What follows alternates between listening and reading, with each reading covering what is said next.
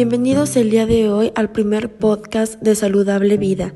Nosotros somos Laila Martínez, Melissa Macías y Emilio Arbizu. En el episodio de hoy estaremos hablando sobre el estrés, así que comencemos.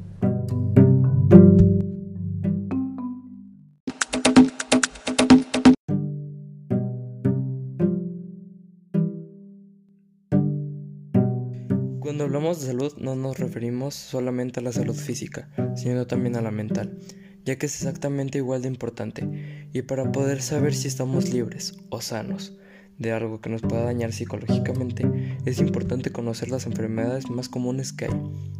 Y en este caso, nosotros tomamos en cuenta el estrés. Y es totalmente importante conocerla y saber cómo se previene o cuáles son sus consecuencias.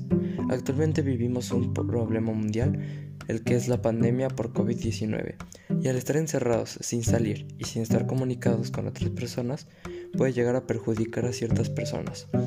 Por esta razón nosotros hablaremos sobre el estrés, qué es, cómo se detecta, cómo se puede tratar, etc.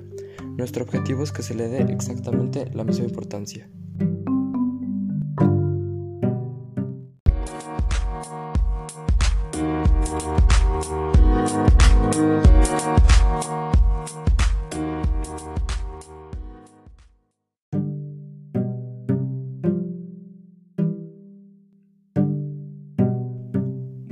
¿Qué les parece si comenzamos? Y bueno, Laila, ¿tú qué piensas que es el estrés? ¿Qué es el estrés? Todos hemos oído hablar del estrés e incluso muchos hemos mencionado alguna vez que estamos estresados, pero definitiva, ¿qué es el estrés? El estrés puede definirse como un conjunto de reacciones fisiológicas que se presentan cuando una persona sufre un estado de tensión nerviosa, producto de diversas situaciones en el ámbito laboral o personal, exceso de trabajo, ansiedad, situaciones traumáticas que se haya vivido, etc. El estrés es un sentimiento de tensión física o emocional. Puede provenir de cualquier situación o pensamiento que lo haga sentir a un frustrado, furioso o nervioso. El estrés es la reacción de es la reacción de su cuerpo o desafío o demanda en pequeños episodios. El estrés puede ser positivo como cuando le ayuda a evitar el peligro o cumplir con una fecha límite, pero cuando el estrés dura mucho tiempo puede dañar tu salud. Su cuerpo reacciona ante el estrés al liberar hormonas estas hormonas hacen que su cerebro esté más alerta, causar que sus músculos se tensionen y aumentar su pulso. A corto plazo, estas reacciones son buenas porque pueden ayudarle a manejar la situación que causa el estrés. Esta es la manera en que su cuerpo se protege de sí mismo. Creo que tienes mucha razón en lo que dices. Sí, de hecho creo que me parece muy importante lo que estás diciendo, Laila, porque yo solo pensaba que el estrés era cuando se te juntaban muchas actividades y pues tú simplemente estabas como presionado y pues no podías por el estrés hasta realizar las actividades de una manera correcta. Entonces creo que es muy importante que nos aclares esto. Pero bueno, para conocer más este tema sobre el estrés tenemos que saber cómo se detecta y cómo se trata. Así que Melissa, platícanos sobre esto. Claro que sí, Laila. Bueno, cabe aclarar que el estrés y sus síntomas no solo son físicos, sino también que son síntomas emocionales. Y también pues hay varias personas que sufren de estrés y no se dan cuenta, ya que tienen varios de estos síntomas pero no les dan la tanta importancia, entonces no saben que esos síntomas que tienen son provocados por el estrés. Y bueno, algunos de los síntomas más comunes pues son el dolor de cabeza, la tensión o el dolor muscular, el dolor en el pecho, la fatiga, el malestar estomacal que provoca pues diarrea o estreñimiento y también tienen problemas de sueño. Y como les dije, pues no todos los síntomas son físicos, sino también hay síntomas emocionales, que por ejemplo eh, son que tienen ansiedad, tienen inquietud, tienen falta de motivación o enfoque, se sienten abrumados, están irritados o tienen enojo y también pues sienten tristeza o hasta llegan a tener depresión. Y gracias a todos estos síntomas pues hay un cambio en su forma de ser y en su comportamiento. Por ejemplo, uno de estos cambios en su comportamiento es que el consumo de comida pues varía, es decir, Eh, en ocasiones pues llegan a comer de más o llegan de comer menos de lo que normalmente pues consumían eh, en un día a día. También tienen arrebatos de ira y hasta pueden llegar a caer en alguna adicción que es la drogadicción o el alcoholismo o hasta el consumo de tabaco. También el estrés provoca práctica de ejercicio con menos frecuencia y pues también el aislamiento social. Oye, creo que tienes mucha razón. Debemos de estar al pendiente sobre estos síntomas. Pero Melissa, ¿sabes cómo se trata el estrés?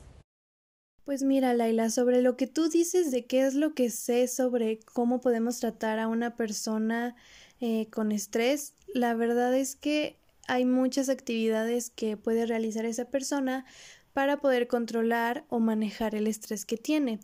Estas actividades evidentemente pues son actividades que relajen a esa persona y como las relajan pues eh, su estrés va a disminuir. Por ejemplo, unas de estas actividades son que haga ejercicio. El ejercicio va a liberar tensión y pues por ende va a disminuir su estrés y también pues va a mantener una buena condición física. Otras de las actividades que puede hacer son ejercicios de relajación. Estos ejercicios de relajación pues pueden ser yoga, puede ser meditación o también puede ser escuchar música. Son actividades que a esa persona disfrute y pues evidentemente también la relaje. También pues en estos ejercicios de relajación pueden ser las eh, actividades de respiración y pues esto también relajaría mucho a esa persona. Y aunque no lo crean, también los animales pues ayudan mucho a una persona con estrés, ya que los animales pues nos ayudan a los seres humanos mucho a relajarnos y pues también a disminuir el estrés.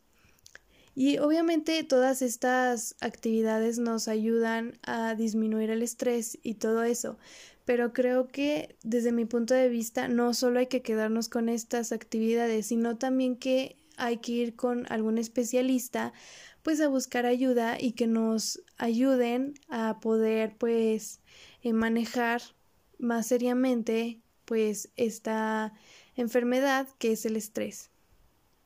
Y bueno, pues eso es todo lo que sé sobre cómo podemos detectar eh, a una persona con estrés y también cómo podemos tratar a una persona con estrés.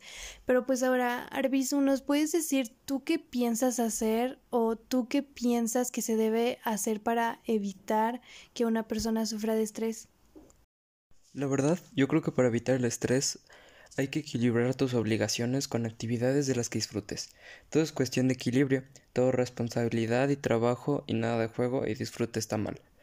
Pero si tu horario está lleno de actividades que no te queda tiempo para hacer los deberes, eso también te estresará. Come alimentos saludables. Lo que comes afecta a tu estado de ánimo, a tu nivel de energía y de estrés. Comer de forma saludable no significa evitar todos los manjares. De nuevo la importancia del equilibrio. Está bien permitirte tus gustos de tomarte un helado, si pero también si comes ensalada y carne de pavo con pan integral a la, a la hora de comer. Pero si los helados y los dulces son tu principal fuente de energía, es muy probable que estés de mal humor y estresado. Y por último, duerme bien. Esto puede parecer pan comido, después de todo, a quien no le gusta dormir. Pero dormir lo suficiente es algo que nos debemos focalizar porque es fácil dejar que los deberes hablar con amigos o en exceso de televisión se interpongan en el tiempo que pasas durmiendo por mucho que te guste dormir.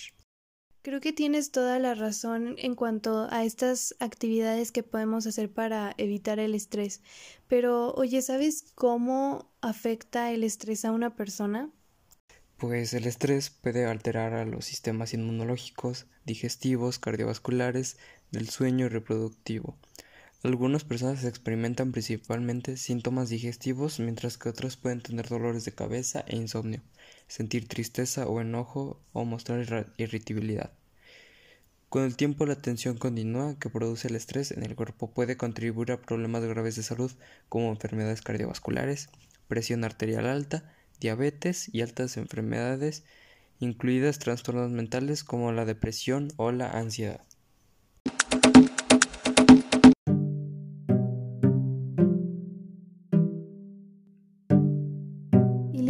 Realmente me pareció muy interesante todo lo que platicamos el día de hoy, ¿no creen? Y bueno, nosotros llegamos a la conclusión de que estar informados sobre este tema e investigar más a fondo es muy importante para nuestra salud, ya que en ocasiones solo se le da importancia o relevancia a la salud física cuando también es igualmente de importante que la salud mental.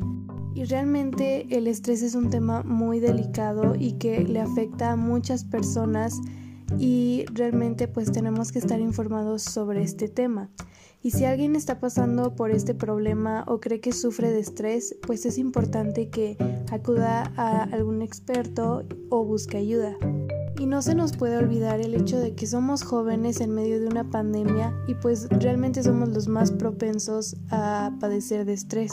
Y por eso es muy importante que estemos al pendiente de también nuestra salud emocional y mental.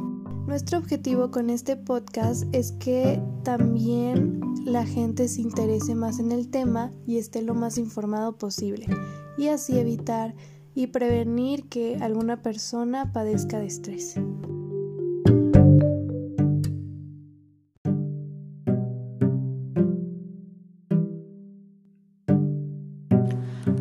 Muchas gracias por darnos un rato de su tiempo y escucharnos y darle importancia a este tema. Nos vemos para la próxima.